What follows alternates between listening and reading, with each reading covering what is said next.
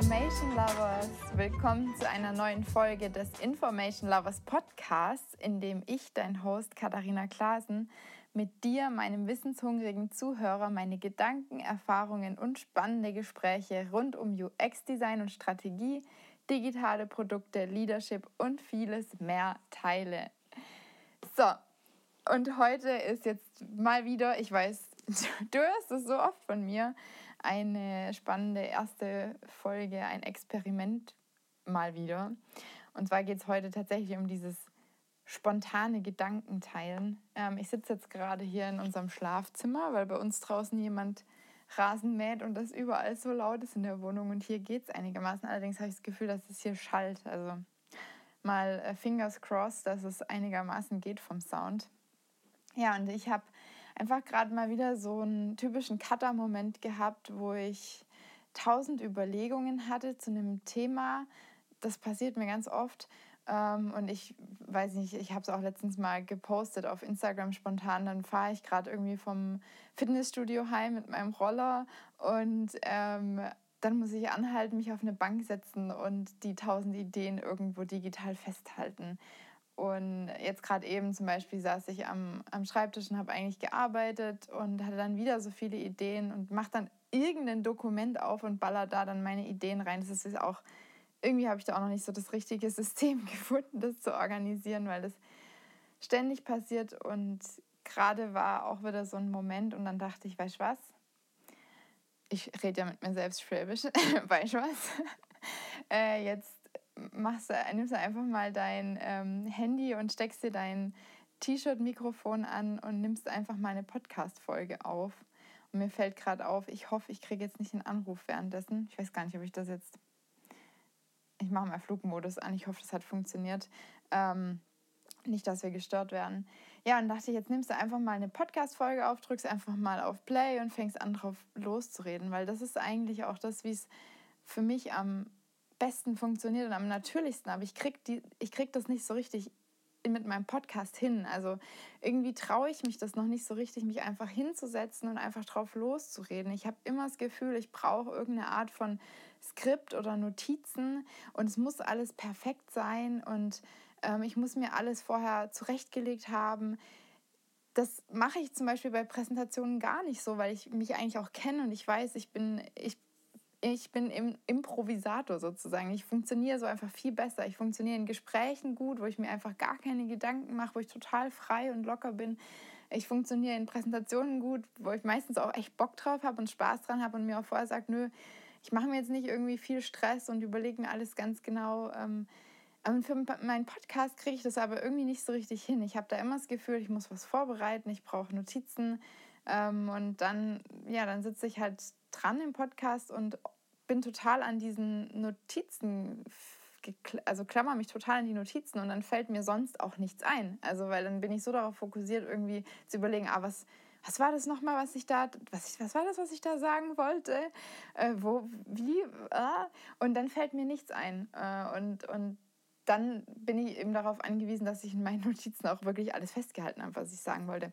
Und das Witzige ist, äh, das ist eigentlich schon die perfekte Einleitung, weil das ist eigentlich auch das so ein bisschen, worüber ich sprechen wollte. Und zwar ähm, ist mir das nämlich gekommen, als ich jetzt gerade noch mal dieses letzte Interview von letzter Woche zum Thema Spark Canvas, die Innovationsmethode von Sebastian Müller, als ich das nachbereitet habe und darüber so ein bisschen geschrieben habe, auch auf Instagram und Co, da sind mir einfach so viele Gedanken und Überlegungen gekommen und das war jetzt der Auslöser, warum ich jetzt hier sitze und mit dir spreche. Und da geht es unter anderem auch so ein bisschen um, um das Thema. Ähm, falls du die Podcast-Folge noch nicht angehört hast, ich fand die echt cool. Also mir hat das Interview echt gefallen und ich finde auch die ähm, Methode super spannend. Dann ähm, hör sie doch einfach mal an. Das war Folge 27 und du findest in den Shownotes ja auch den Link zum Podcast. Also falls du die Folge irgendwie nicht finden kannst, dann solltest du es darüber irgendwie finden können. Jedenfalls ähm, befasst sich ja diese Methode vom Sebastian, äh, dieses Bar Canvas, mit einem Punkt im Designprozess, den ich und wahrscheinlich auch alle so am, ich sag mal, unangenehmsten finden, weil Spark Canvas befasst sich nämlich genau mit dem Teil, wo es darum geht, wirklich dann an diesem Punkt kreativ innovative Ideen zu entwickeln. Und irgendwie, ich weiß nicht, ob es dir da genauso geht, aber das ist so der Teil, der mir am meisten Angst und Schwierigkeiten und Probleme macht. Ich habe jetzt auch mit, mit einem meiner ähm, Projekte für einen Kunden sind wir jetzt auch wieder an dem Punkt. Ähm, ich habe jetzt ausgiebigst Research gemacht. Es geht jetzt natürlich auch erstmal darum, diese Research-Ergebnisse zu kommunizieren. Das finde ich jetzt irgendwie nicht so super beängstigend, ja, weil das ist recht analytisch. Ich schaue mir die Ergebnisse an ich überlege mir ein bisschen, was, was habe ich da überhaupt äh, beobachtet. Theoretisch muss ich ja nicht mal super viel interpretieren. Das könnten wir ja eigentlich vielleicht auch zusammen machen, aber ich denke, ich werde da auch schon einiges interpretieren. Aber ich könnte ja theoretisch auch einfach mal so ganz banal die Ergebnisse präsentieren. Und ähm, dann geht es aber jetzt auch darum, irgendwann mal an den Punkt zu kommen, wo wir sagen, was, was machen wir eigentlich damit? Ähm, in dem Fall geht es jetzt darum, ein Interface, ähm, äh, eine Steuerung zu überarbeiten. Und irgendwann müssen wir auch überlegen, was machen wir denn jetzt eigentlich neu und was machen wir anders. Und das ist so ein bisschen schwer zu greifen. Da, da muss irgendwie was passieren, was für uns sich, glaube ich, manchmal so ein bisschen anfühlt wie Magie. Weil da müssen irgendwie neue Ideen entstehen. Und ich glaube, der Grund, warum sich das für uns so magisch anfühlt und auch so unangenehm ist, das liegt einfach daran, weil wir die Regel dahinter nicht so richtig sehen. Wir sehen dahinter nicht so einen greifbaren Prozess, wo wir sagen können, okay, dann machst du das, das und das und dann kommt eine neue Idee dabei raus. Ja, also uns fehlt da irgendwie so dieses Kochrezept. Und ich glaube, für, für, für, für uns Menschen, das ist wahrscheinlich nicht so, nicht nur bei mir so, ähm, macht das irgendwie oder löst das Unsicherheit aus, gibt uns so ein unsicheres Gefühl, weil wir nicht das Gefühl von Kontrolle haben. Also wir, wir müssen uns da irgendwie locker lassen und darauf einlassen, dass das und dem auch irgendwie vertrauen, dass das einfach passiert. Und wir haben nicht so das Gefühl, wir wissen genau, das und das mache ich und dann kommt das Ergebnis bei rum.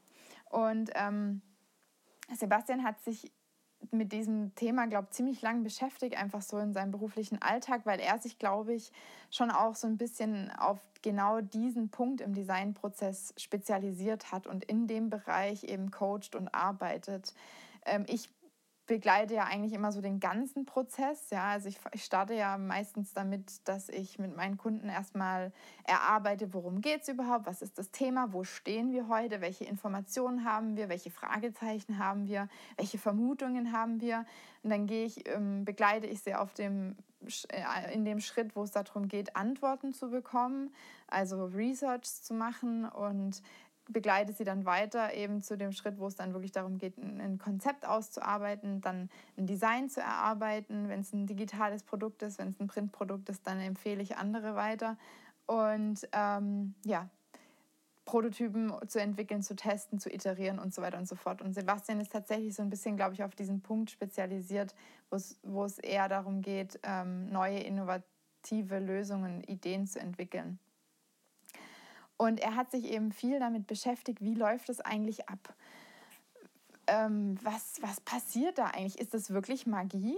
Oder ist da vielleicht doch irgendwo ein Prozess dahinter? Ist, ist es doch etwas, was man, ja, ähm, wie habe ich es in dem Interview mit ihm genannt? Ich weiß es nicht mehr genau. Systematisieren, doch. Ich habe gesagt, er systematisiert irgendwie dieses, dieses, was sich so ein bisschen magisch anfühlt, wo auch viele sagen, ja, das ist so dieses Designer-Mindset. Weil offensichtlich fällt es den Menschen, die Designer sind, recht leicht, ebenso kreativ zu sein und kreativ Ideen zu entwickeln. Jetzt glaube ich nicht, dass das daran liegt, ähm, weil, weil wir Designer sind, sondern ich glaube, dass Menschen, die von Natur aus oder, oder vielleicht auch angelernt von der, von der, ähm, ja, von ihrem Background, dass wir, die von Natur aus so ein bisschen so ticken, uns zu, zum, zum Design hingezogen fühlen ähm, und deswegen in den Bereichen arbeiten und dann im Umkehrschluss wirkt es, glaube ich, wieder so, wie wenn ähm, Designer einfach das gut könnten. Also wie, beziehungsweise, dass wir das erlernt hätten äh, im, im Studium zum Beispiel. Aber ich glaube, das ist gar nicht so. Ich glaube, wir, wir werden eher Designer, weil wir so ticken. Ne? Und er hat sich das auf jeden Fall mal so ein bisschen angeschaut. Was passiert da eigentlich? Was machen wir? Was macht das aus? Und ich denke, es hat ganz arg viele Aspekte. Also die Antwort darauf ist wahrscheinlich nicht ganz so einfach, wie, wie man sich jetzt vorstellt, wenn man sagt, okay, er hat es in so einen Prozess verpackt und es ist wirklich nur diese eine Quintessenz von dem Prozess. Ich glaube, das ist es nicht. Ich glaube, da gehört ganz, ganz, ganz viel dazu. Aber er hat eben einen, einen, eine Antwort für sich gefunden, eine Teilantwort, sage ich mal, und hat die in einen Prozess verpackt. Weil, wie gesagt, es ist ja keine Magie, ne? Also wenn du mich fragst, und darüber mache ich, glaube ich, auch irgendwann endlich mal eine Podcast-Folge, vielleicht ähm, mal schauen, wann wir das hinkriegen. Aber wenn du mich fragst, ist alles erklärbar. Alles hat einen Grund. Auch dass du jetzt hier sitzt und den Podcast anhörst, kannst du, wenn du jetzt drüber nachdenkst, ganz genau zurückverfolgen, wie es dazu kam. Ja, also alles hat irgendwie einen Grund, alles ist erklärbar. Und so ist es auch ähm, dieses mit Ideen aufkommen. Und auch dahinter gibt es ein Pattern, auch dahinter gibt es eine Regel, eine Struktur, einen Prozess. Und es ist für uns nur nicht so offen ersichtlich wie vielleicht andere Dinge. Und Sebastian hat eben versucht, mit diesem, dieser Spark Canvas Methode das so ein bisschen in einen erlernbaren Prozess zu verpacken, der dann nicht so viel Angst macht. Aber auch, auch noch in seiner Methode gibt es so ein paar so Magiestellen, wo auch er noch so weiß, glaube ich, dass er da vielleicht noch ein bisschen dran feilen wird in Zukunft. Also kann ich mir vorstellen, die sich jetzt noch so ein bisschen komisch anfühlen. Ja, auf jeden Fall finde ich, finde ich einfach diese Sache so interessant, dass es uns irgendwie so ein bisschen, ja, dass es, dass es so ist, dass uns genau solche Dinge Angst machen und, und sich für uns unangenehm anfühlen, wenn wir irgendwas nicht so richtig 100% greifen können, wenn wir das Gefühl haben, wir haben etwas nicht unter Kontrolle. Und ich glaube, dass auch solche Methoden wie jetzt eben diese, diese Spark Canvas äh, Methode von Sebastian oder auch die Design Sprints, dass die deswegen erfolgreich sind oder erfolgreich sein werden, weil sie eben solche komplexe und magisch wirkenden Prozesse formulieren und, und in, in halt wirklich einen anwendbaren Prozess packen, weil sie uns sozusagen ein Kochrezept geben, ja. Und ich glaube, das mögen ganz viele Leute. So, so Kochrezepte, das gibt uns irgendwie so ein Gefühl von Sicherheit, ja. Ich weiß, ich, wenn ich dieses Rezept ganz genau befolge, dann kommt danach was raus, was gut schmeckt. Ja, wenn ich irgendwie improvisiere, dann kann es vielleicht Spaß machen, aber es kann unter Umständen auch sein, dass es danach nicht schmeckt. Und wenn dann Gäste kommen und es schmeckt nicht gut, dann ist es blöd. Das heißt, wenn Gäste kommen, dann will ich dann doch lieber ein Rezept äh, anwenden, was ich schon tausendmal angewendet habe und was jedes Mal gut geschmeckt hat. Ja, so ist es ja irgendwie. So war es auch bei vielen in der Schulzeit. Ich sagte aber auch gleich noch, dass es bei mir übrigens nicht ganz so, so ist, aber da könnt, kann ich gleich noch drauf eingehen. Aber ich weiß noch, in der Schule war es auch so, bei den meisten, dass sie das gerne mochten, wenn sie zum Beispiel in Mathe oder in Physik einfach Formeln auswendig lernen konnten oder sogar, sogar ganze ähm, Lösungen für irgendwelche Aufgaben, für Problemstellungen auswendig lernen konnten, anwenden können, konnten und dann hat es funktioniert, dann kam ein Ergebnis dabei raus, es hat gestimmt, nice. Ähm, ja, jetzt ist es halt so, und das hast du vielleicht oder haben vielleicht auch dann die Klassenkameraden in der Schule auch schon gemerkt, das funktioniert halt leider nicht immer so gut. Also gerade auch wenn es super banal ist. Also ich denke jetzt, das bezieht sich jetzt übrigens nicht mehr auf den Spark Canvas, auf die Methode, auf den Prozess oder nur noch indirekt, weil ähm, ich denke, wenn man das ordentlich anwendet und sich darüber auch Gedanken macht, funktioniert es schon. Aber wenn du dich jetzt daran erinnerst, so in der Schulzeit, ähm, dann hattest du vielleicht auch das Problem, dass das dann wirklich nur funktioniert hat, dieses Kochrezept, wenn die Ausgangssituation auch gleich war. Das heißt, du hast vielleicht dann irgendwie was auswendig gelernt für, für die Mathe-Klausur und dann kam eine Aufgabe und dann wusstest du nicht, hm, welches von meinen Kochrezepten, das ich jetzt gelernt habe, kann ich darauf anwenden. Und irgendwie keins davon konnte ich so richtig anwenden keins hat so richtig gepasst. Und dann sitzt er halt dran und weiß die Antwort nicht. Das ist das eine Problem. Das andere Problem ist, und das hat mich einfach total gestört, ist, du musst dafür einfach extrem viel auswendig lernen. Und das ist super, super anstrengend, ja ähm, unser Gehirn hat große Schwierigkeiten, Dinge ins Langzeitgedächtnis zu holen. Und wenn du es einfach über Wiederholungen machst, dann musst du es wirklich sehr oft wiederholen und das ist super anstrengend. Ja, also es ist viel einfacher fürs Gehirn, etwas ins Langzeitgedächtnis zu schieben, wenn du das in vorhandene Strukturen an, einordnen kannst. Ja, also wenn du da irgendwie eine Logik reinbringst in das Ganze. Und das ist auch das, wie ich eigentlich in der Schule auch immer lernen und funktionieren und arbeiten wollte. Ich wollte immer den Hintergrund dahinter verstehen. Ich wollte es verstehen, ja, also ich wollte die Logik verstehen. Ich wollte nichts auswendig lernen. Das war überhaupt nicht in meinem Interesse ich weiß nicht, ob ich, ich glaube nicht, dass ich faul bin. Ich, ich glaube nicht, dass, ich habe früher immer gedacht, ich bin einfach faul. Aber ich glaube, das ist gar nicht das Ding, dass ich irgendwie mega faul bin, weil das war auch immer so ein bisschen das, das Ding. Mir, zu mir hieß es auch immer, ja, du bist so super fleißig. Und dann dachte ich, ja gut, aber warum will ich dann nicht auswendig lernen? Ich, ich bin doch voll faul. Aber wahrscheinlich stimmt es schon. Ich bin wahrscheinlich schon eher fleißig. Aber wenn es um so Dinge geht, die für mich keinen Sinn machen, wie eben auswendig lernen, dann bin ich einfach faul. Und dagegen habe ich mich so geweigert und es war immer so und es ist auch heute noch so. Ich wollte es einfach immer alles verstehen. Alles. Und ich hatte auch ganz oft Momente, wo dann Lehrer zu mir gesagt haben, das musst du nicht verstehen.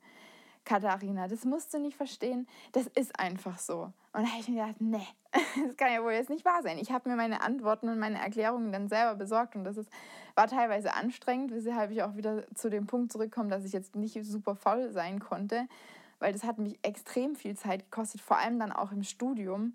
Es hat mich viel Zeit gekostet, dieser Wille, alles verstehen zu müssen. Aber der Vorteil ist eben, und das ist der Punkt, wenn du etwas verstehst, dann kannst du es anwenden und zwar in jeder Situation. Dann bist du nicht abhängig davon, dass die Ausgangssituation genau zu deinem Kochrezept passt. Du bist nicht darauf angewiesen, dass du wirklich alle Zutaten hast, damit nachher dein Gericht rauskommt, damit du dieses Kochrezept anwenden kannst. Du kannst dir Zutaten dann anschauen und sagen, hey, pass mal auf, ich kenne das Kochrezept, das, das und das und ich verstehe, warum das schmeckt. Also warum Kochrezept 1 zum Beispiel gut schmeckt. Und dann kannst du dir deine Zutaten angucken, kannst sagen, okay, mh, hm, ich weiß, dass das zum Beispiel Butter irgendwie wichtig ist, weil es den Geschmack verstärkt. Und ich weiß, dass es zum Beispiel gut schmeckt, wenn man Gemüse leicht mit Zucker karamellisiert oder so. Ne? Und dann kannst du dir deine Zutaten angucken und daraus selber was kreieren. Und dann bist du vollkommen frei und, und kannst irgendwie gefühlt alles machen. Und wenn wir das jetzt wieder auf unseren Job versuchen zu übertragen, dann bedeutet das für mich einfach Prozesse und Methoden und das alles, diese ganzen Kochrezepte, die sind alle toll. Das ist genial, dass es die gibt. Und es freut mich auch, dass es Menschen, vielen Menschen einfach auch eine Sicherheit gibt. Und, und ich kann das auch nachvollziehen. Mir geht es auch oft so. Aber was ich glaube, was, was noch ein viel tollerer Umgang damit ist, ist nicht sich auf irgendeine Methode zu versteifen und zu sagen, das ist jetzt die Nonplusultra-Methode, die lerne ich jetzt auswendig und dann wende ich die immer an, sondern eher zu sagen, ich will so viel wie möglich kennen und ich will eben nicht nur diese Methode oberflächlich auswendig lernen, sondern ich will sie wirklich verstehen. Ich will wissen, was ist der Grund dahinter.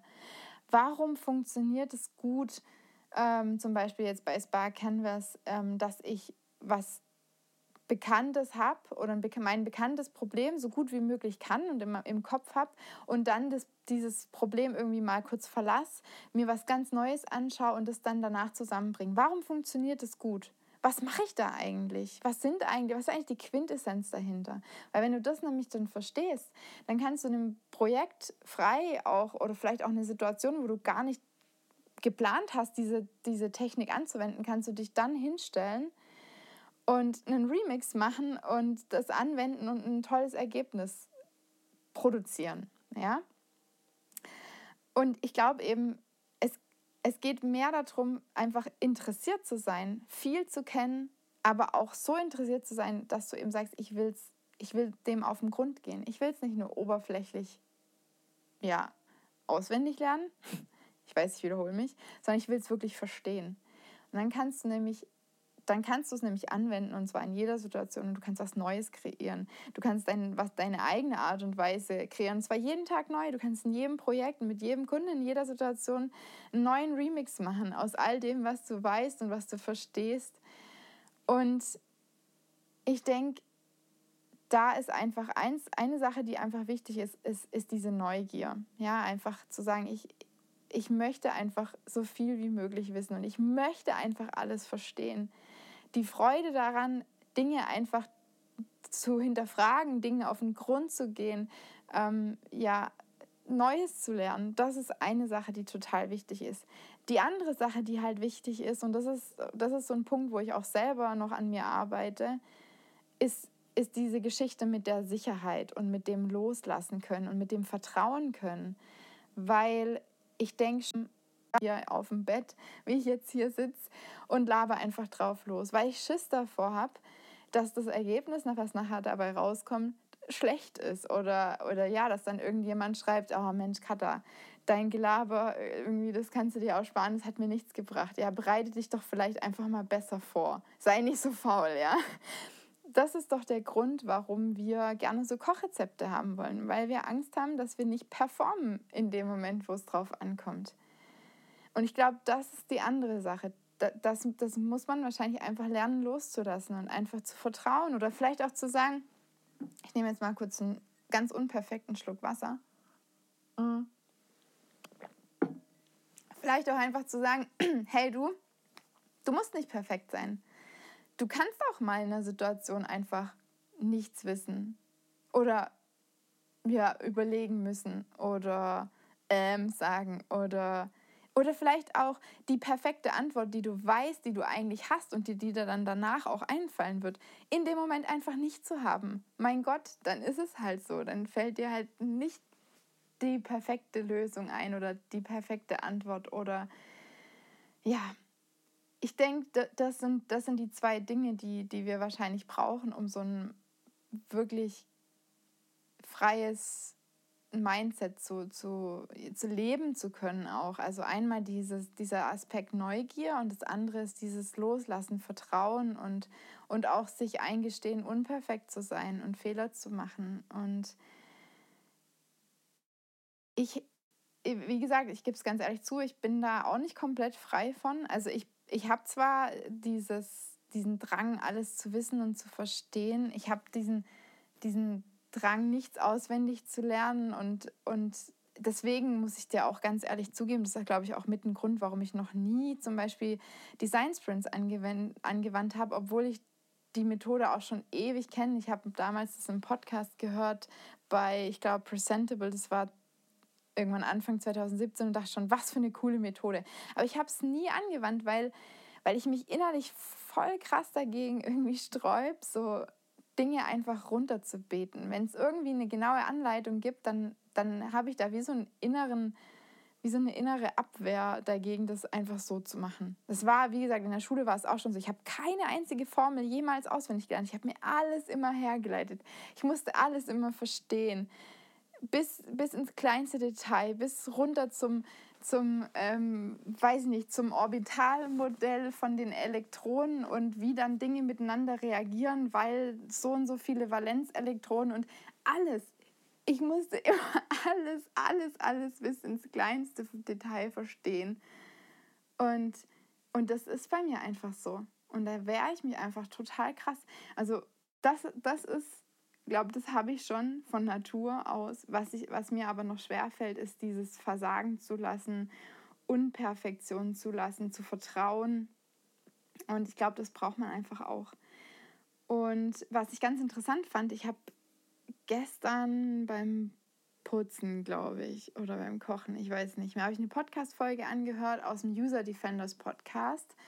Ähm, und da ging es um Improvisationstheater und UX. Und das finde ich passt auch total gut jetzt in dieses Thema rein, weil da wurde auch darüber gesprochen, welche ähm, ja, so, so Aktivitäten, sage ich mal, und Übungen und vielleicht auch Mindsets aus dem Improvisationstheater helfen. Jetzt in dem Fall ging es um, um UX ganz im Speziellen, aber ich denke mal, das hilft ganz allgemein im, im Leben Und ähm, da ging es auch darum, mal so ein bisschen aus seinem Kopf irgendwie rauszugehen, aus diesem ängstlichen, verkopften Denken.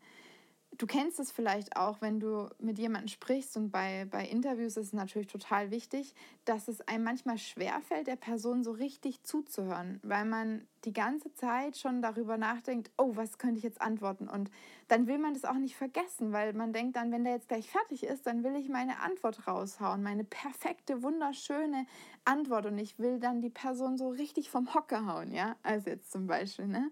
Oder im Podcast, ich will, dass meine Zuhörer auch hören, dass ich irgendwie coole Fragen stellen können und kann und was super Tolles antworte, ja? Aber es ist natürlich mega wichtig, und vor allem auch im Podcast, dass man der Person zuhört, richtig zuhört und sich in dem Moment nur auf die Person fokussiert. Und ähm, das geht natürlich nicht beides. Ne? Also man kann nicht über seine Antwort oder Reaktion nachdenken und richtig zuhören. Und deswegen, ich merke es auch bei mir im Podcast, bin im Podcast ähm, und wenn ich meine Interviews führe, dann fallen mir oft bestimmte Sachen nicht ein und ich denke danach, ah ja, guck mal, das hätte ich da noch sagen können und sowieso und tralala. Aber ich denke mir jetzt im Nachhinein, muss ich halt auch sagen, es ist eigentlich auch nicht so wichtig, weil es geht ja da auch darum, dass mein Interviewpartner ähm, zur Sprache kommt. Und deswegen ist es für mich auch okay, dass ich mich da wirklich aufs Zuhören fokussiere. Aber das ist halt so eine Sache und das lernt man wohl auch beim Improvisationstheater, dass man eben zuhört und dass es eben, ja, dass man wahrscheinlich auch einfach vertraut dass einem dann schon, wenn man fertig zugehört hat und alles aufgenommen hat und vielleicht dann auch sogar mal eine Pause macht danach, dass einem dann schon auch irgendwas Passendes einfällt. Und wenn nicht, dass das auch nicht so schlimm ist, ja. Und ich glaube, so dieses Vertrauen und sich selbst das auch zutrauen, das lernt man da offensichtlich. Und das finde ich total schön. Und ich glaube, das ist im im Alltag super, super wichtig und hilfreich. Ich meine, denk schon mal darüber nach, auch wenn du irgendwie User Research machst. Ich meine, da ist es sowas von piep egal, was, wie du darauf reagierst. Also da ist es wirklich piep egal. Da geht es wirklich nur ums Zuhören. Und je weniger du sagst, desto besser. Ohne Witz, je weniger du in, in Interviews selber sagst, desto besser ist nachher das Ergebnis.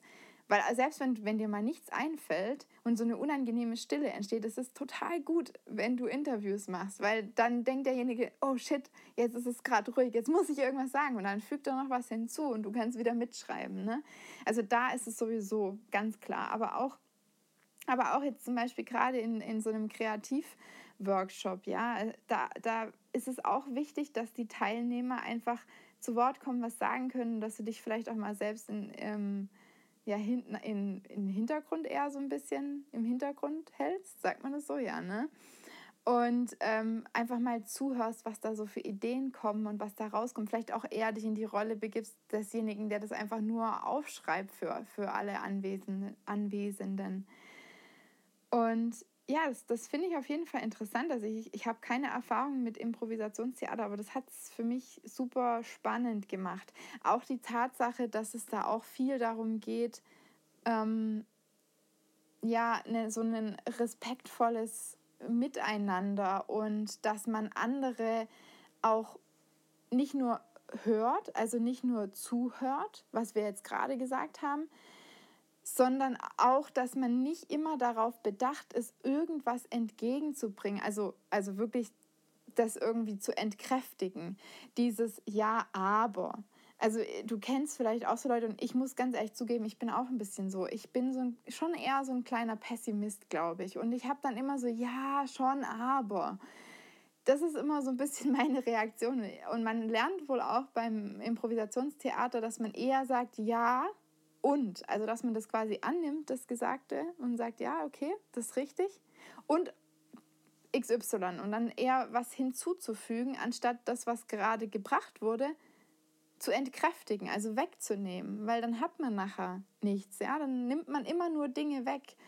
Und das fand ich auch total spannend und ich glaube, das hilft auch, wenn man Produkte entwickelt.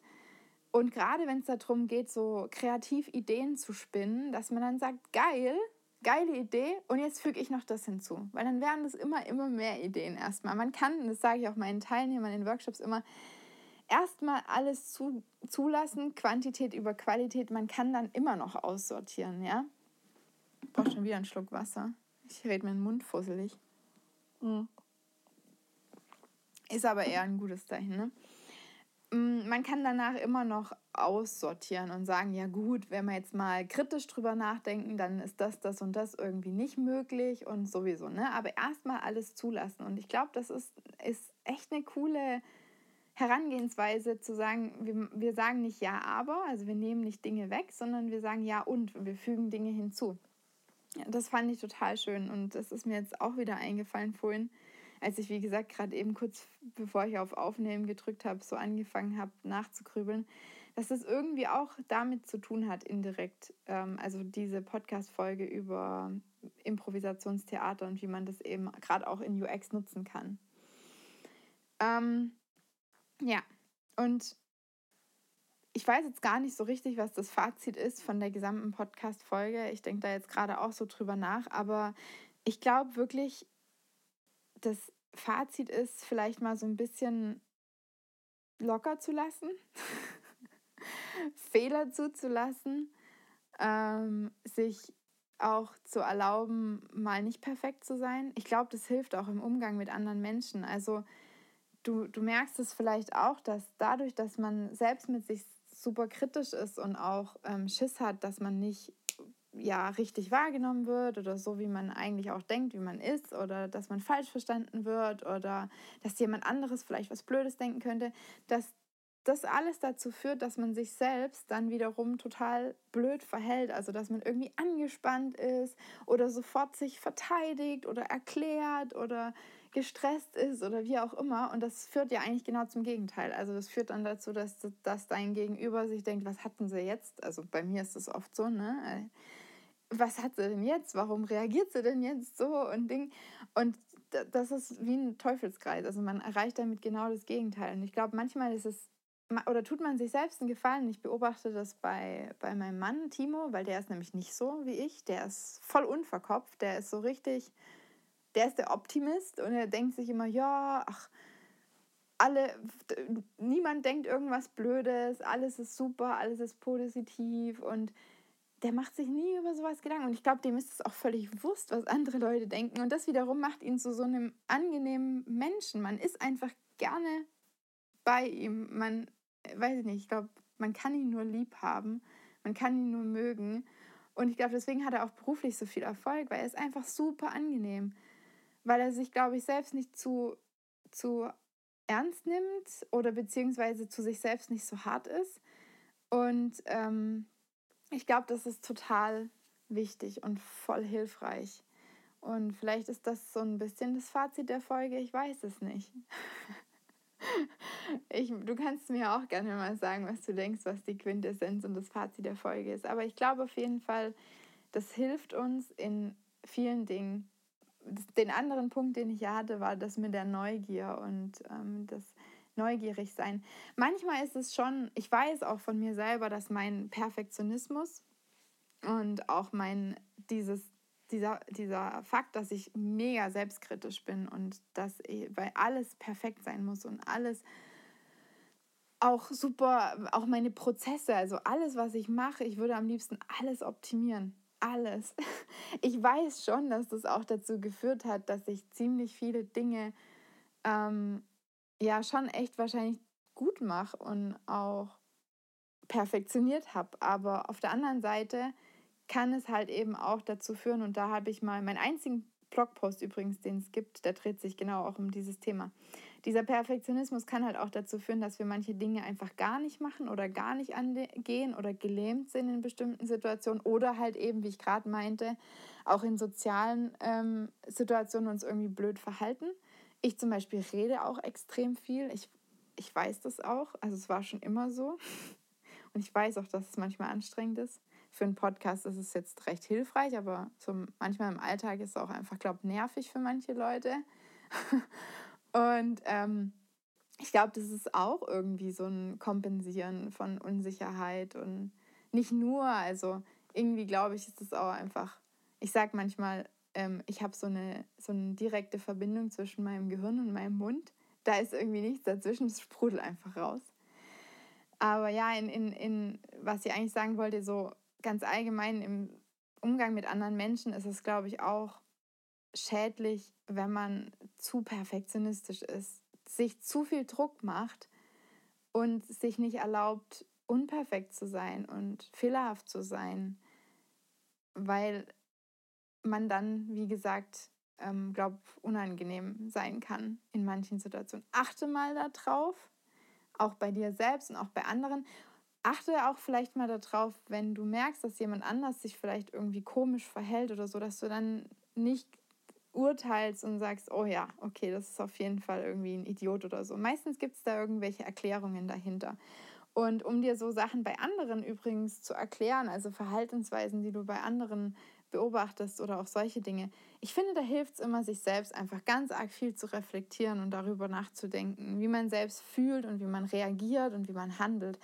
Weil wir sind schon irgendwo alle sehr, sehr ähnlich. Also wir sind alle Menschen und wir sind uns alle ähnlich. Wenn man nicht psychisch komplett krank ist und alles oder, oder irgendwas im Gehirn komplett anders schief gewickelt ist, dann, dann ähm, kann man, glaube ich, schon in vielen so grundlegenden Dingen von sich auf andere schließen.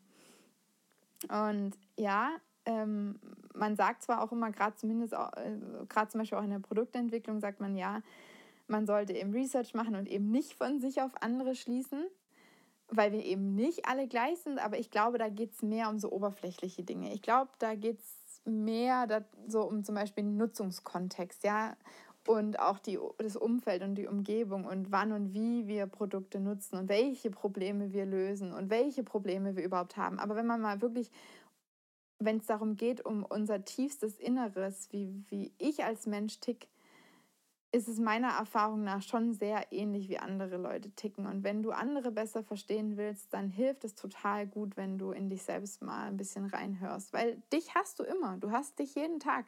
Du kannst immer genau in dich reinhören. Das ist, bei anderen ist das schwierig, ja. Du kannst bei anderen nicht 100 Prozent, selbst wenn du jemanden fragst, die Antwort, die du kriegst, du bist dir nicht sicher, ob das wirklich das ist, was tief im Inneren vorgeht und passiert. Aber bei dir selbst kannst du reinhören und experimentieren und neugierig sein. Ja, da schließt sich wieder der Kreis. Neugierig sein. Du kannst neugierig sein, was eigentlich mit dir selbst so abgeht. und ähm, wie du denkst und fühlst und handelst. Und ja, deswegen, vielleicht ist das die Aufgabe jetzt nach dieser Podcast-Folge. Sei mal ein bisschen neugieriger mit allem um dich herum, mit dir selbst. Und ja, während du neugierig bist und alles neugierig erforscht, sei nicht so kritisch mit dir selbst. Lass Fehler zu, erlaub dir Dinge zu entdecken, lass dir Zeit und ja, das war's. Ich hoffe, dir hat diese mal wieder super experimentelle Folge gefallen. Ich hoffe, du bist nachsichtig mit mir und wenn nicht, dann muss ich wahrscheinlich auch lernen, darüber hinwegzusehen und zu sagen, hey, das ist nicht schlimm. Ja, also wenn du das jetzt nicht cool fandest, dann heißt das nicht, dass ich irgendwie eine schlechte Podcasterin bin und ein schlechter Mensch bin sogar, sondern dann heißt es einfach, dass das vielleicht für dich in der Situation jetzt gerade nicht so geil war und dir nicht so viel gebracht hat und dann ist es auch vollkommen in Ordnung und brauchst du den kein schlechtes Gewissen haben und ich brauche mich nicht schlecht zu fühlen. Und ähm, ja, aber wenn es dir gefallen hat, dann freut es mich natürlich auch ganz besonders. Und dann darfst du mich das gerne wissen lassen oder den Podcast teilen oder mir sogar eine iTunes-Bewertung dalassen. Das ist, ähm, ja, das freut mich immer sehr, wirklich. Und ich habe auch tatsächlich mal wieder eine bekommen, die ich letzte Woche schon vorlesen wollte, hatte ich, aber da hatte ich meinen Ausdruck nicht dabei. Und ich habe meinen Ausdruck mit ins Bett genommen, als ich mich hier hingehockt habe, um mit dir zu sprechen. Und deswegen kann ich die Bewertung jetzt vorlesen. Ich nehme noch mal einen Schluck Wasser. Und zwar ist es von einem netten Mädel, was mir auch auf Instagram folgt, mit der ich auch auf Instagram schon geschrieben habe. Und sie hat geschrieben, macht Spaß und hilft weiter. Toller Podcast rund ums Thema UX, der viele Informationen bietet und mir persönlich sehr viel weitergeholfen hat zu verstehen, wo ich als Generalist und UXler stehe und wo meine Stärken liegen. Außerdem gibt es immer wieder neue Anregungen und Ideen, die mich motivieren, Neues zu probieren. Weiter so. Freue mich jede Woche auf die neuen Fol neue Folge.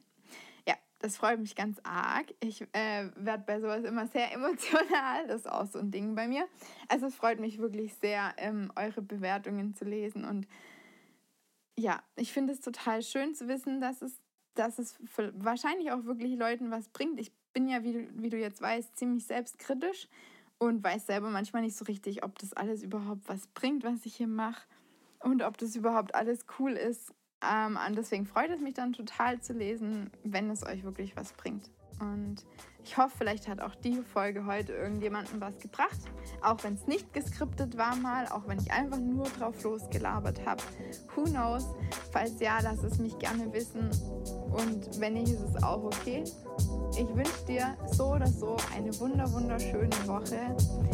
Wir hören uns dann hoffentlich, wenn mir wieder irgendwas einfällt, nächste Woche wieder. Bis dahin, mach's gut. Ciao.